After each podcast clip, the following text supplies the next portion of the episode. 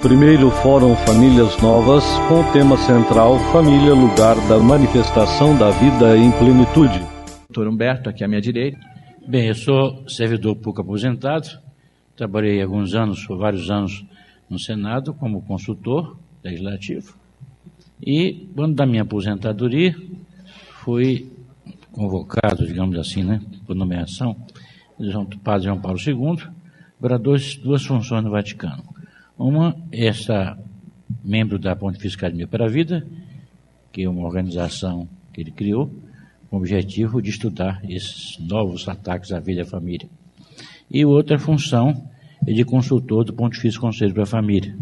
Então, família e vida constituem para nós um binômio e que nós, evidentemente, eh, tratamos desse assunto.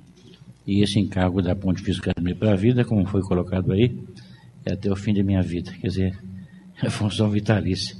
Ele se foi, mas deixou a nós esse encargo que já me acompanha há 45 anos, e que me deu oito filhos, e hoje com 12 netos. A Nancy está no fundinho, levanta Nancy. Vamos receber um aplauso.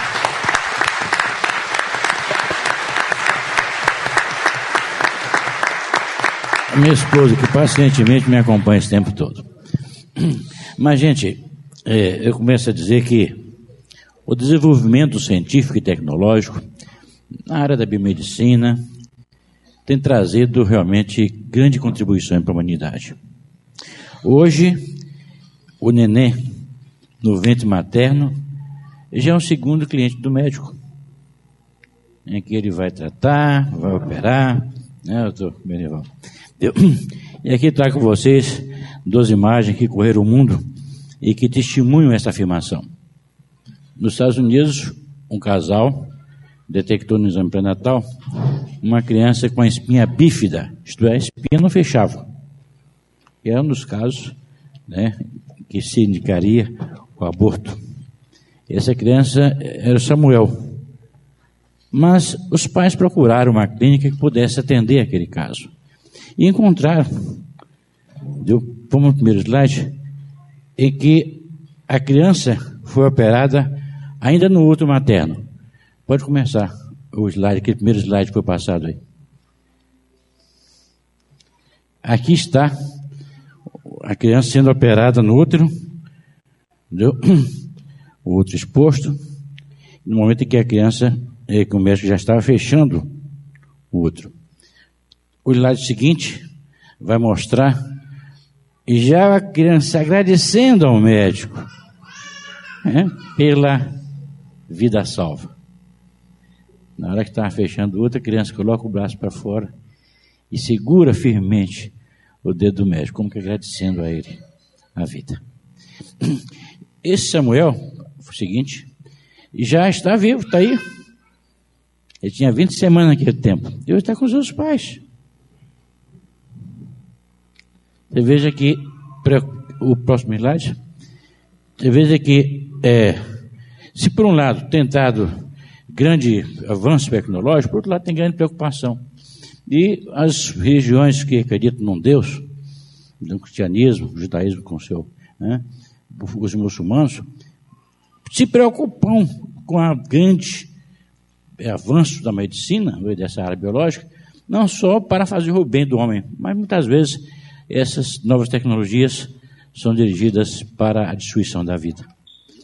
Na parte da Igreja Católica, o Santo Padre João Paulo II lançou a pedidos cardeais Evangelho Vita, encíclica, e criou a Pontifícia Academia para a Vida. Vamos no slide seguinte. Hum? Essa encíclica foi criada no consistório dos cardeais, a pedido dos cardeais no consistório de 94, 91, e foi em que o Santo Padre eh, teve origem essa, esse, esse Evangelho Vita. É, aqui está, por outro lado, uma reunião da academia, da Pontifícia Academia para a Vida, que foi um órgão que o Santo Padre criou para estudo dessas novas tecnologias entendeu? e que afetam a vida humana. Esse, a finalidade não é só o estudo disso, mas leva também ao Santo Padre às suas conclusões e, de maneira geral, a igreja e as pessoas de boa fé. Né? Aqui está vocês encontram com uma cabeça branca aqui do lado, já é conhecida. Essa aqui foi uma das primeiras, ou talvez a primeira reunião é, da academia, que a academia se reúne durante três dias e no final tem audiência com o Santo Padre, onde o nosso presidente, no caso ali era o Vial Corrêa, o Vial Corrêa apresenta as conclusões dos estudos e o Santo Padre coloca as suas preocupações pastorais sobre o assunto. Né? Bom, o João Paulo II tinha um costume, depois da reunião formal, é, de ele contactar com cada um dos acadêmicos. Então, nesse caso, eu estava aí, eu tinha levado minha esposa para apresentar ao Papa, e ele se dirigiu a nós, entendeu? Quando ela disse que tinha muita coisa, mulher tinha muita coisa para falar com o Papa. Mas na hora ficou tão emocionada que eu não disse nada. ela apenas, ele apenas abençoou, deu um texto para ela. E observe que os membros acadêmicos vitalistas têm um distintivo, uma com colar, né, é, lá, lá pelo próprio, encaminhado pelo próprio Papa, para distinguir, evidentemente, a sua dedicação. O Papa João Paulo II tinha muito carinho com a Academia da Vida. A seguinte, bom, o outro órgão que cuida desse assunto de respeito ao Pontifício Conselho para a Família. E aqui está o cardeal Lopes Trujillo, presidente do Pontifício Conselho para a Família, do qual também nós estamos é, consultor. Né?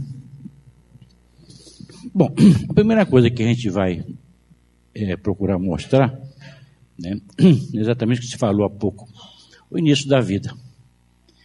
Desde que a célula germinativa masculina, espermatozoide, penetra na célula germinativa feminina, o óvulo, inicia-se inicia uma nova vida.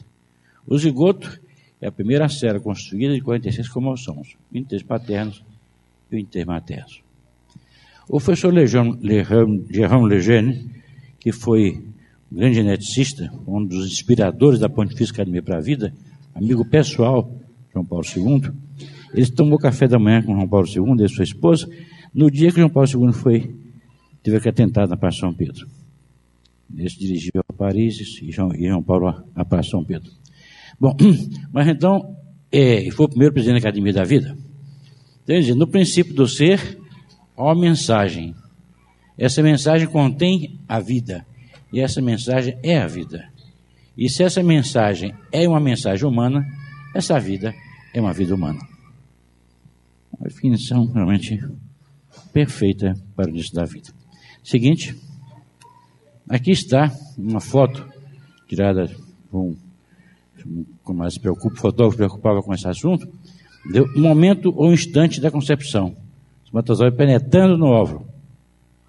Então a cabeça, o núcleo, penetra e a cauda cai. Uma vez que penetra o espermatozoide, nenhum mais outro entra. É só ele. Aqui está uma representação é, do aparelho feminino, em que nós encontramos aqui os, os ovários representados, aqui a trompa, falope, de um lado e de outro. Hum?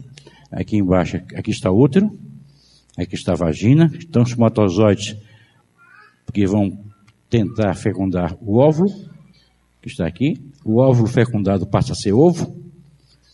E esse ovo caminha de 5 a 7 dias para se aninhar aqui, para se fixar aqui no útero.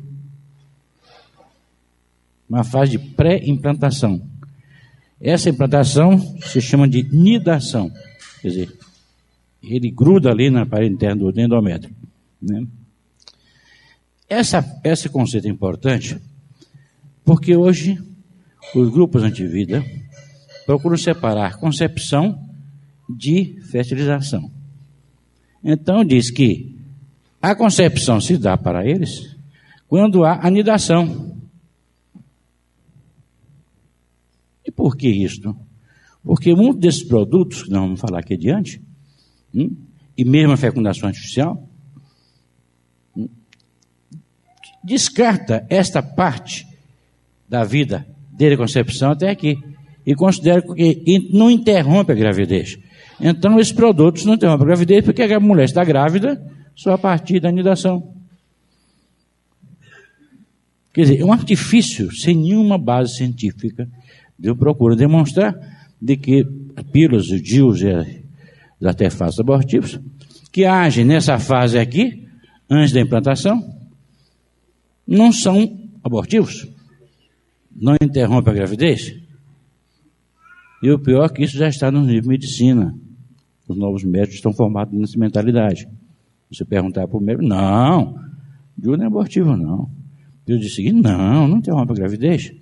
É claro, não interrompe a gravidez, que é considerando gravidez quando está aqui aninhado o ovo. Voltamos ainda a esse assunto. Vamos para adiante. Outro slide. Bom, é preciso ver contraceptivos e abortivos. Os, os contraceptivos tendem a evitar o encontro do espermatozoide com o óvulo, isto é, impedem a concepção, impedem a fertilização. É o caso, por exemplo, preservativo, da camisinha. Sabe que a falha, mas pelo menos esse é o objetivo dela. O diafragma, o capuz cervical, usados pela mulher, e contraceptivos vezes abortivo do, do coito interrompido. Já o abortivo é uma droga ou agente que induz a um aborto. Estão nessa última categoria as pílulas ditas anticoncepcionais, a pílula do dia seguinte, os de uso de provera, implantes injetáveis. Doutor Demival, se eu estiver errado, me corrija. Doutor Demival que é o pai, do, é pai desse assunto, né? Vamos adiante? Bom, a pílula tem esses quatro mecanismos de ação. Primeiro, ela inibe a ovulação, e nesse caso funciona como anticoncepcional, é uma das funções dela. Altera o muco cervical, dificultando a passagem do espermatozoide, também é outra função. Altera a movimentação do óvulo na passagem na tampa de falópio. Mas se falha uma dessas três, e falha nessas três estudos já feitos entre 30% e 50%, dependendo do dosagem da pílula, altera o endométrio, a parede interna do útero, impedindo a fixação do embrião. Efeito abortivo. Não se pode dizer que a pílula anticoncepcional normal é abortiva, mas ela pode ser abortiva. Farando esse mecanismo, entra o quarto mecanismo de aborto. Adiante. Agora, para os nós é o seguinte: ela, se tomada dias antes do período fértil, impede a ovulação. Se tomada quando a mulher está fértil, não permite a aniquilação, fixação do embrião na parede interna do outro endométrio, provocando o aborto. Agora, repara o seguinte: se a pessoa, a mulher, não está em nível fértil, não precisa tomar a pílula, porque não vai acontecer nada. Então, na intenção e no gesto de tomar a pílula, já é para abortar. Entende? Porque se ele não está em período fértil, não precisa nem tomar a pílula, porque não vai acontecer nada, não vai ficar grávida. Então já toma a pílula com objetivo de, se ficar grávida, abortar. Vamos para o seguinte. A Pontifícia Academia para a Vida, agora em setembro de 2006, recentemente, teve comunicado sobre esse assunto. Resulta claro que a chamada ação anti-implantatória da pílula do dia seguinte, na realidade, não é outra coisa que um aborto realizado com meios químicos. É incoerente, intelectualmente e justificável cientificamente afirmar que não se trata da mesma coisa comunicado à Pontifícia Academia sobre esse assunto, agora em setembro de 2006. Vamos para adiante? Agora vem outra. Eu estou falando assim rapidamente, porque eu sei que meu tempo não é muito, muito longo, tem muito assunto. Bom, injeções hormonais. Consiste na tomada de uma injeção à base de hormônios femininos, com aplicações mensais ou trimestrais. Seu mecanismo é semelhante da pílula. Bloqueia a ovulação. Quando não bloqueia a ovulação, aí vem efeito sobre o endométrio e, consequentemente, expulsão do embrião na fase inicial da vida.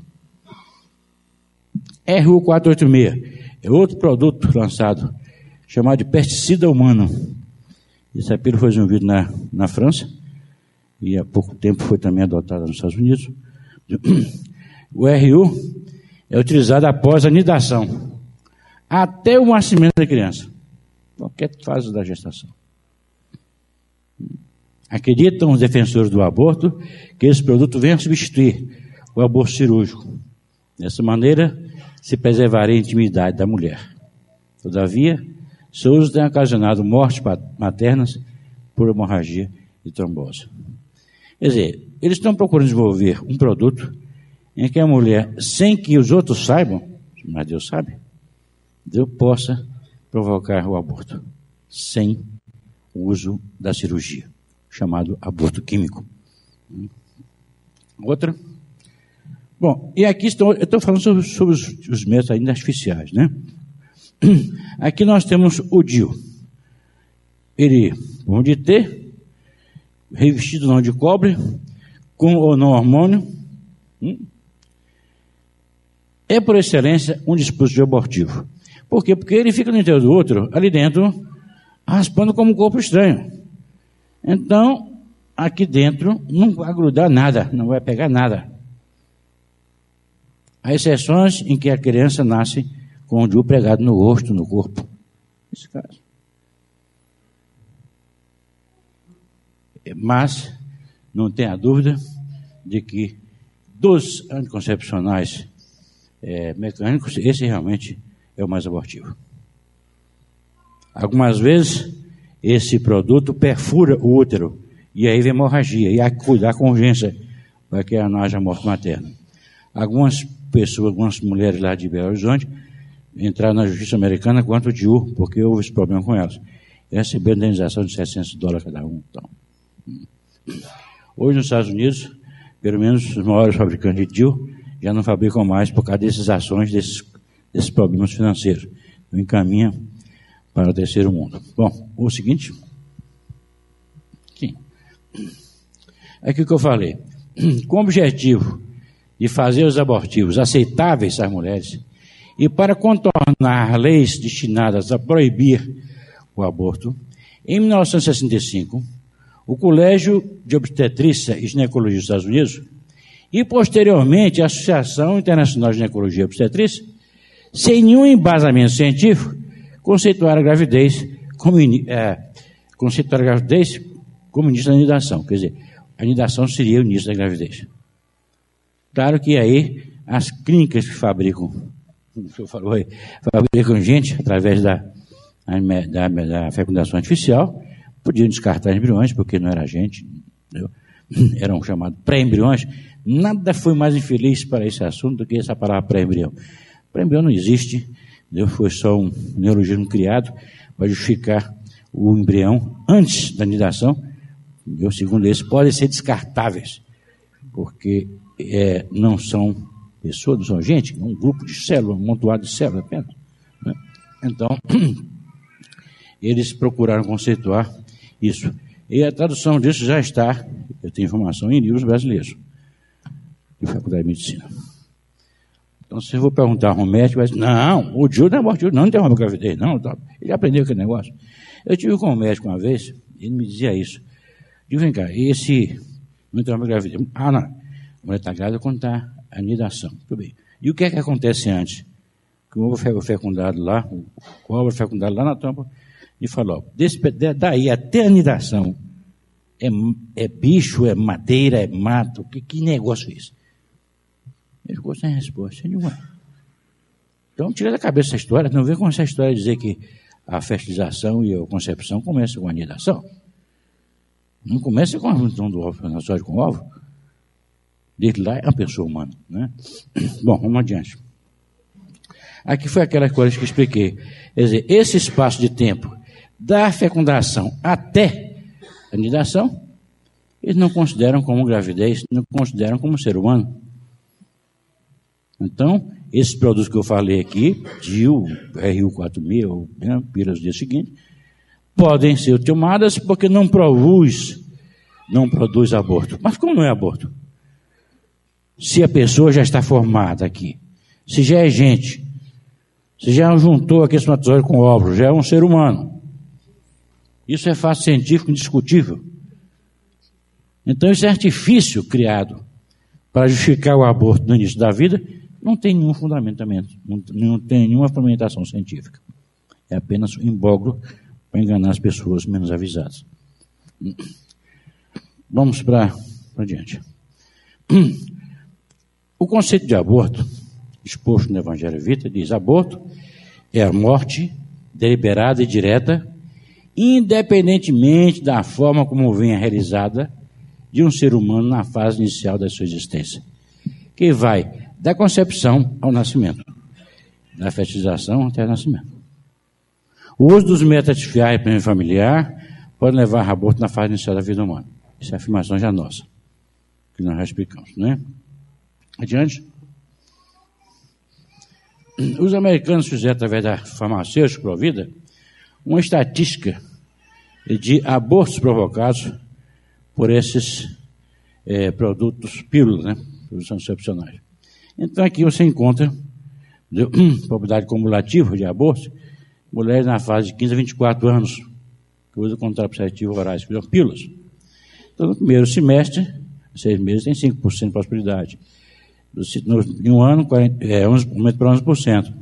Cinco anos, 44%. Em 10 anos, 69%. Quer dizer, é uma estatística mostrando a possibilidade de aborto com os anticonceptivos orais, as pílulas. Aqui eu gostaria de dar uma explicação. A pílula, quando surgiu, não era abortiva. Ela evitava o amadurecimento do óvulo e, consequentemente, não havia fecundação. Não havia óvulo, não havia fecundação. Mas os efeitos colaterais foram tão grandes que as mulheres entraram na justiça americana pedindo indenização. Entendeu? E os laboratórios, então, se juntaram, fizeram um fundo para evitar essas, esses gastos com indenização. E chegaram à conclusão de que devia diminuir a dosagem de hormônio exatamente o, que faria não ovular. Né? E com essa diminuição da dosagem, trouxe a possibilidade de ovulação. E havendo a possibilidade de ovulação, a possibilidade do aborto, conforme está aqui colocado. Então, hoje, a micropílula, que tem o mínimo de, de hormônio, são mais abortivas do que aquelas pílulas tradicionais. Vamos embora, próximo. Aqui é um outro gráfico também que mostra, por essa fonte aqui, o número de abortos causados lá nos Estados Unidos pelos vários tipos. É, entre 10 milhões de usuários contraceptivo oral, pílulas, ao mínimo de 600 mil e 3 milhões de abortos. O DIL, como é por excelência abortivo, você tem aqui a mesma coisa, tem 1.625 tem 1.205. E a função dele é provocar aborto.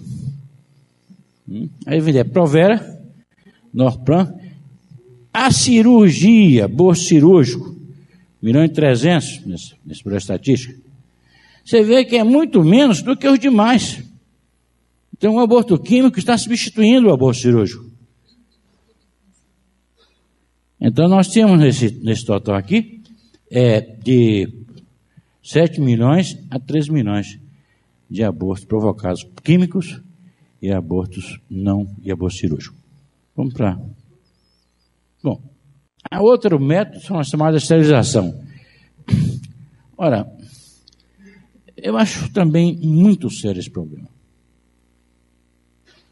Muito sério. Senhora está me enxergando bem aqui? Está me enxergando bem? Tá. A senhora ia ao médico para tirar os dois olhos? Por quê? Precisa ver, eles estão bons, estão me enxergando, não é? Mas muitos cometem coisa muito mais séria que é tirar a fonte da vida. Certo? E na hora de tirar a fonte da vida, vai de encontro ao plano de Deus. Do crescer e multiplicar. Se você tirar os olhos, você pode continuar com o plano de Deus de crescer e multiplicar. Mas se você tirar a fonte da vida, você vai de encontro direto ao plano de Deus. Mas muitas pessoas, sem informações, às vezes pressionadas pela família, pela possibilidade, entraram nessa. E muitas se arrependem. Hoje nós temos um índice de 67% de arrependimento. Não vou condenar essa pessoa, absolutamente. Ela, se tivesse informações suficientes na época, seguramente não teria se metido. Né? Mas aqui tem apenas os métodos. Vasectomia. Botar os canais de referência. Tem a laparotomia, no caso da, da mulher, hum, a secção, o corte das trompas, de maneira que você evita que o óvulo faia e seja fecundado. Né? Vamos, vamos passar adiante, para não perder tempo. Aqui são chamados métodos de barreira. Você tem aqui o diafragma, que é um, da minha vez é um capuz cervical que é colocado na entrada do, do útero e, consequentemente, evita, teoricamente, que o espermatozoide se una ao óvulo lá em cima. E aqui, preservativo ou camisinha. Né? Então, hoje você tem a camisinha masculina, como tem a camisinha feminina. Sabemos que a camisinha tem um, um índice de, de, de, de falha, varia de 10 a 25% para a gravidez. Né? Para os da AIDS é muito mais. Esse é um assunto que depois você podia falar. Bom, vamos ao seguinte. Bom, nós temos aí então, visto rapidamente, os métodos artificiais de planejamento familiar e os seus inconvenientes. Mas qual é a solução? O que é que nós podemos colocar para o casal e para a família? O que é que a igreja pode oferecer de alternativa? Os métodos naturais, que nós, aliás, em documentos da igreja, não se chama planejamento familiar natural. Se chama regulação da fertilidade. Né? Exatamente para poder evitar a conotação desse termo planejamento familiar. Porque esse termo foi criado em 52 pela IPPF. Antes chamava de controle de população. Mas, com a Segunda Guerra, para evitar conotações nazistas, em 52, que foi criada a International Planned Parenthood Federation, eles adotaram o nome de planejamento familiar, que veio substituir o nome controle de população, mas com a mesma metodologia. Então nós usamos, pelo a igreja prefere usar, o nome de regulação da fertilidade. Passa o seguinte. É, método natural para familiar. Botei aqui para regulação da fertilidade, né? Não são métodos contraceptivos, mas um estilo de vida que ajuda o casal a exercer sua paternidade responsável. Seguinte. Nós temos basicamente três métodos Tem o método da ovulação, da temperatura basal, da tabelinha. E o método sintotérmico, que é um somatório desses primeiros. Então, vamos rapidamente dar duas palavrinhas sobre esses métodos. Naturalmente, não vamos descer a detalhes, né? Porque não há tempo para isso. O seguinte. Hum, esse método, o Billings, aqui está o casal Billings, nós estamos aqui juntos no almoço na Casa Santa Marta. Eles fazem parte, da, como membros honorários, da Pontifícia Academia para a Vida. Né? E nós tivemos a oportunidade de dialogar e falar sobre os métodos naturais, naturalmente o método dele, o método Binish, que nos deu vários testemunhos do seu trabalho. Eu soube que hoje, inclusive, ele está adoentado, está hospitalizado nesse momento. Mas aqui está o casal, o Averin Bires e o John Bires. Bom, foi criado pelos métodos, é pelos John Beers e sua esposa Evelyn Beers, na Universidade de Melbourne, na Austrália. Baseia-se no muco cervical. Esse método foi reconhecido pela Organização Mundial de Saúde em 1987. Pesquisas da OMS realizada nos cinco continentes mostraram esse método tem eficácia de 98,8%. Mais eficaz do que a pílula do que a taberina e qualquer outro método. O casal Albir me falou que estava na China, com o governo chinês, para orientar os métodos naturais, método Bires, e, consequentemente, tornar o aborto menos, mais humanos, etc. Por quê? Porque, por costume na China, do primeiro filho, se é mulher, tem que matar. Que o, homem que vale lá, né? Que tem, evidentemente, tem problema de, de mulher quando casa de dar dote, coisa toda, é problema para a família. Então, é sempre o primeiro filho. E o método Bires é o único método em que você tem 67% de possibilidade de você escolher filho ou mulher antes da relação sexual. Consequentemente, e sempre orientar a mulher para nascer filho homens, para evitar, evidentemente, o aborto. Né? Bom, a seguinte. Aqui, rapidamente, se explica o método. Entendeu? mais uma vez, os ovários, a estampa de falópio, o outro endométrio, né? Cavidade uterina, cervix, tá aqui, a vagina, bolsa de chão e vulva, etc. Bom, mas o importante exatamente esta se dá aqui. Aqui está a fabricação, assim, a produção do muco cervical. Né? Vamos adiante, que a gente vai ver, esse muco tem uma função muito importante, porque é um é, anticonceptivo, digamos assim, natural, né? porque evita que o espermatozoide se une com ovo, é um tampão, é um tampão aqui, fica aqui dentro, tampão do muco, produzindo nessas cristas aqui. Agora, quando esse tampão cai, abre a possibilidade do espermatozoide passar e fecundar o óvulo lá em cima. Mas é difícil? Não, não é difícil, não é fácil. É fácil porque toda mulher sabe o seu período fértil desde que é orientada. Eu digo sempre que a causa da vida tem três etapas importantes. Quem já ouviu palestra por aí já sabe. Primeira é informar para que as pessoas saibam como fazer. A segunda etapa é informar. E a terceira é continuar informando. Porque, por desinformação, muita gente contribui com a cultura da morte. A mulher, por não estar informada dos seus diafetos, como, como detectar, entendeu? vai para anticonceptivos, vai, evidentemente, usar pelos seguintes por aí fora. A mulher que não conhece a verdadeira natureza do aborto, achando que lá tem um grupo de células apenas, um pedaço de carne e tal, vai provocar aborto. O eleitor, se souber que o deputado tal é abortista, ou pelo menos vota pelo aborto, se o eleitor é contra o aborto, ele não vai votar nesse deputado. Então, informar, informar, informar. Bem, mas é fácil, porque é fácil conhecer. A mulher é como a terra sua produção é molhada. Se você colocar um grão de trigo, de trigo, de um grão de feijão, de arroz, num solo, se estiver seco, acontece nada. Vai secar e morrer. Mas se estiver úmido, ou se você molhar aquela terra, vai germinar.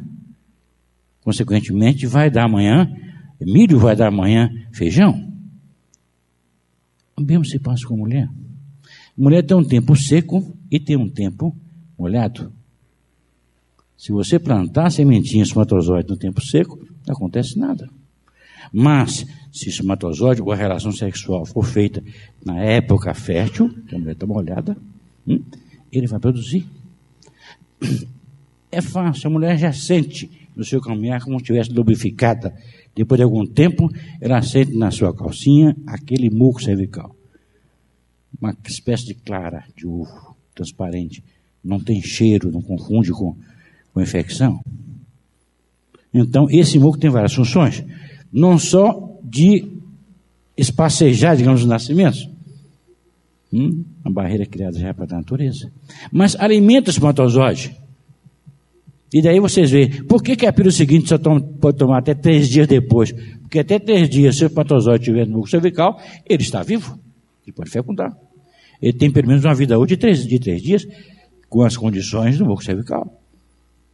Também seleciona o espermatozoide para fecundar, outra função.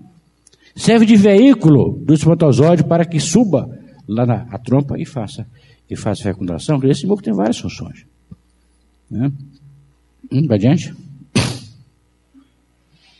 Aqui está mais, mais explicado. É um tampão que fica aqui na entrada espermatozoides não penetram. Ó, não passam. E aqui a vulva está seca. Consequentemente, a mulher está infértil. Né? Tá adiante? Aqui é aquela coisa que nós falamos, quando, quando a, o muco desce e a mulher se fértil, abre a possibilidade de passar o espermatozoide e fecundar o, o óvulo que já está aqui maduro, que já saiu, está na trompa. Né? São as várias fases: músculo precoce, seco, músculo transitório, músculo fértil. Está bem elástico. Né? Vamos para diante um pouco. aqui mostrando exatamente as. Não? Tem aqui, evidentemente, os vários tipos de buco fechado, aberto, saindo, aberto, fechado. Isso é uma representação do que nós falamos. Para adiante. Também serve para mulher que tem ciclo irregular. Ciclo irregular, gente, porque diz, ah, mas acontece que a mulher irregular não vai usar o método. Não, o método é para para isso. O método tem nada a ver com regularidade de ciclo menstrual. Finalidade do muco, já falei. Alimentação espermatozoide, vídeo de veículo. E selecionar os modos mais capazes para a fertilização. Bom, a tabelinha foi o primeiro método que foi usado. Esse método surgiu em 1920, nos estudos do Dr. Eugino, japonês, e Dr. Naus, na Alemanha. Consiste em anotar durante seis meses a duração do ciclo menstrual e verificar qual o mais longo ciclo e qual o menor ciclo. Usando um número de 1910, né? calcular os dias férteis. Evidentemente que foi o meu, pode passar adiante, foi o método inicial.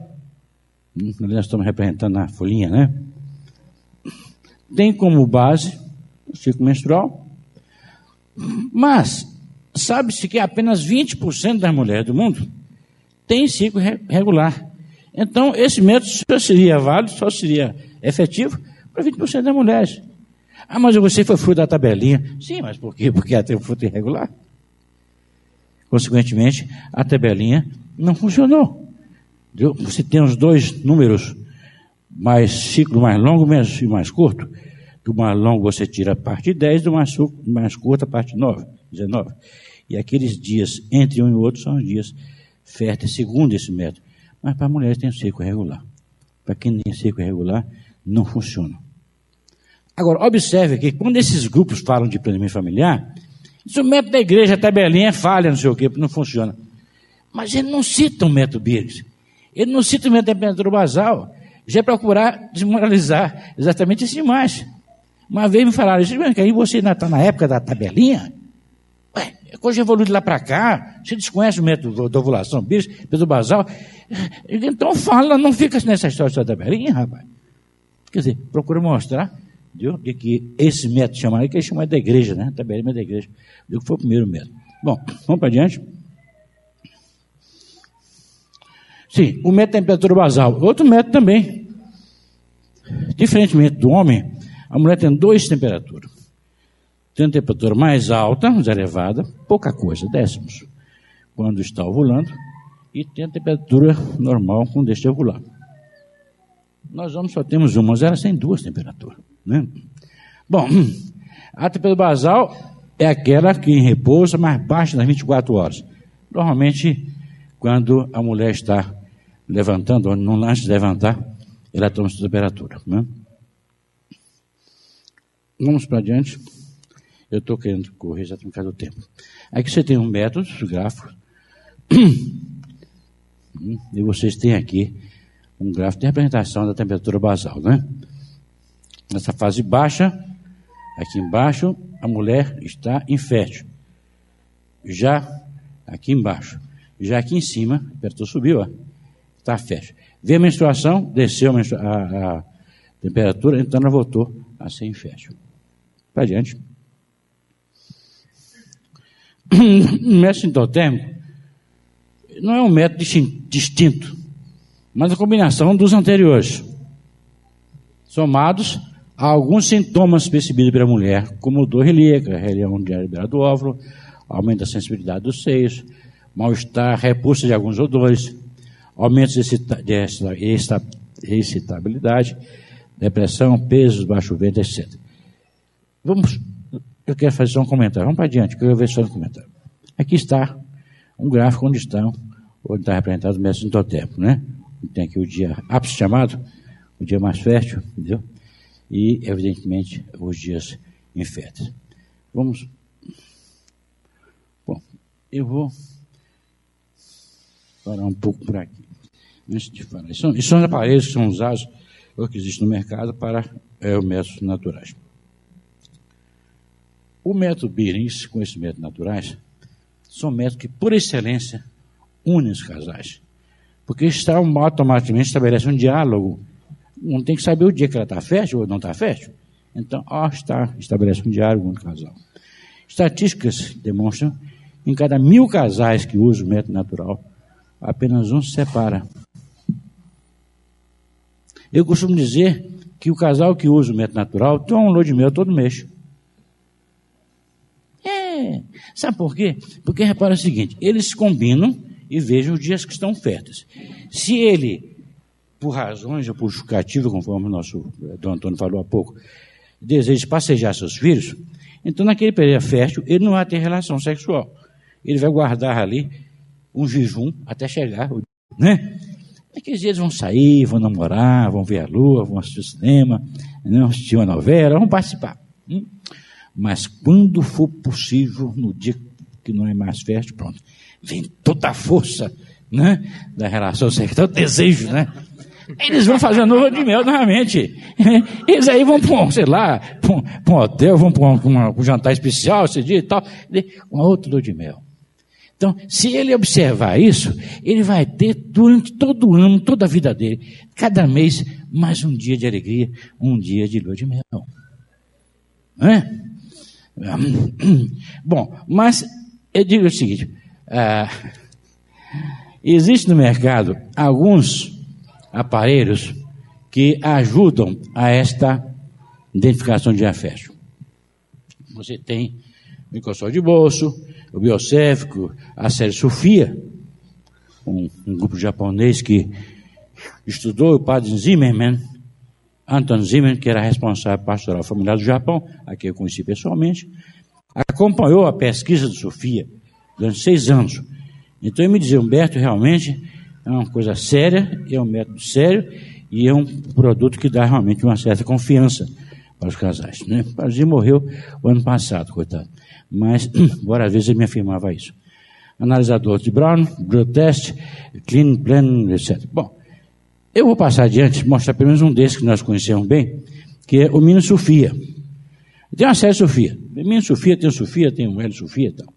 Bom, este aparelhozinho aqui, eu, tomei conhecimento dele num congresso internacional nos Estados Unidos, onde tiveram nossos fabricantes, o padre Zimmermann, apresentando a um congresso internacional o evolução, o aparelho, Sofia. E eu me interessei muito por esse aparelho. Entendeu? Eu digo, mas que pena quem pode levar isso para o Brasil. Só deve ser uma coisa muito cara e a gente não tem acesso a esse negócio de primeiro mundo. Mas eu conversando com o padre Zimmer, ele me apresentou lá os fabricantes, aos, né?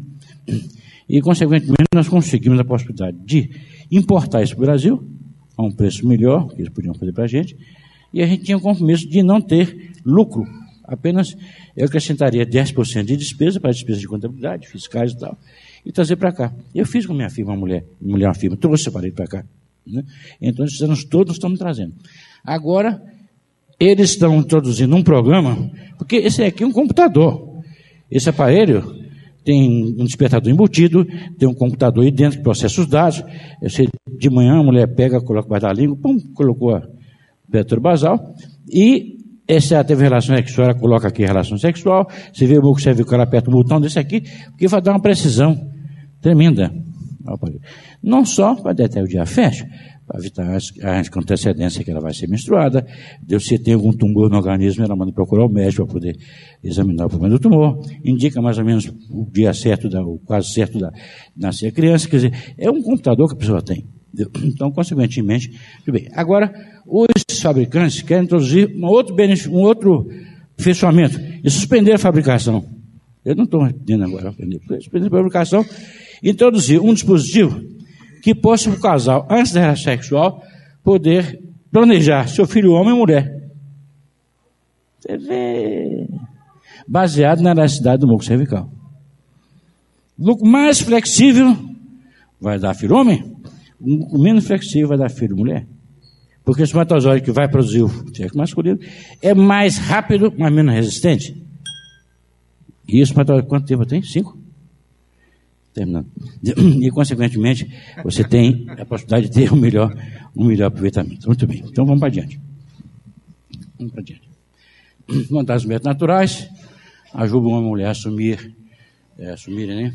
conjuntamente a responsabilidade pela fertilidade, respeito à vida desde o início, livre a mulher da dependência de medicamentos, dispositivos de cirurgia, são fáceis e aprender eficazes, não tem efeitos laterais, além de adiar uma gravidez, ajudaria a consegui-la. E aqui vocês têm, é, aqui na São Paulo, vocês são privilegiados, né, aqui em São Paulo. Vocês têm aqui o Sempre Fã, né, está na irmã Bari, Marta Bering, lá no fundo, ela está sentada ali, cuidado, muito humildemente sentada, mas que tem lá todo um trabalho de orientação do método Beris. E aí fora tem. Tem lá, você quer conhecer melhor? Ela tem uma banquinha dela lá, com o seu livro de método Beris, com seus folhetos. Procure, né? Procure, né? Porque ela conhece muito bem deu esse método. Ela teve com várias vezes com os Beris, e ela poderá realmente, já vem desempenhando um trabalho muito importante nessa área e poderá ajudar muito tempo vocês. Né? Vamos para adiante?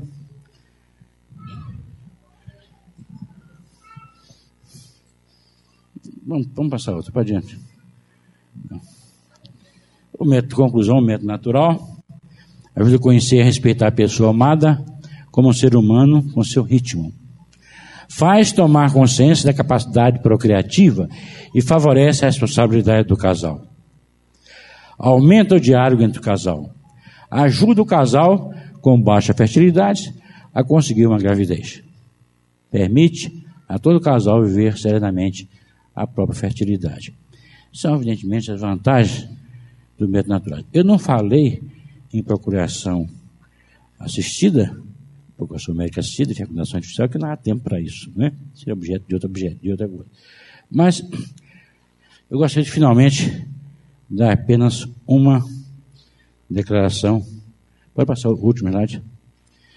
Doutor Bernardo Neterson, que está aqui, a quem eu tive a honra de estar com ele várias vezes, em vários congressos, dialogar, conversar com ele várias vezes sobre esses assuntos. O Gerandiano foi o descobridor da de Down, mongolismo, é um dos cientistas mais importantes do século passado. Foi fundador, com João, com João Paulo II, da Pontifícia Academia para a Vida. Então ele diz muito bem: no comportamento social, separar o prazer e o amor da reprodução e, por consequência, do filho é um erro de método. Isso pode ser assim resumido. A pílula significa fazer amor sem fazer filho. A fecundação extracorpórea significa fazer filho sem fazer amor. O aborto significa desfazer do filho. E a pornografia e a promiscuidade significa desfazer do amor. Nada disso é compatível com a dignidade humana. Lindo, né? Beleza. Esse foi a conclusão que ele deu numa conferência que ele fez no auditório Petróleo Portela, no Senado Federal, em 91. Nós o convidamos na Careca para uma palestra lá. O professor Jerome Legene, realmente falecido em 94, logo pouco tempo depois da, da criação da academia, né? Ele, em 95, ele foi nomeado, o Papa nomeou o primeiro presidente da academia. Era muito amigo do Santo Padre, né? Do Paulo II. E era uma pessoa muito respeitada universalmente, no mundo inteiro. Foi quem introduziu a ciência genética nos Estados Unidos, geneticista, membro de várias academias no mundo inteiro de ciência. Gente, com esta expressão, acho que não tem mais slide para diante. Ou tem mais um pouco aí de slide? Não. Esse é o último. Ou não? Tem, esse é o último. Com essa, com essa digamos, declaração do professor Legende, eu encerro aqui a minha exposição. Eu coloco a exposição para alguma pergunta. Vamos ver. Muito obrigado a todos.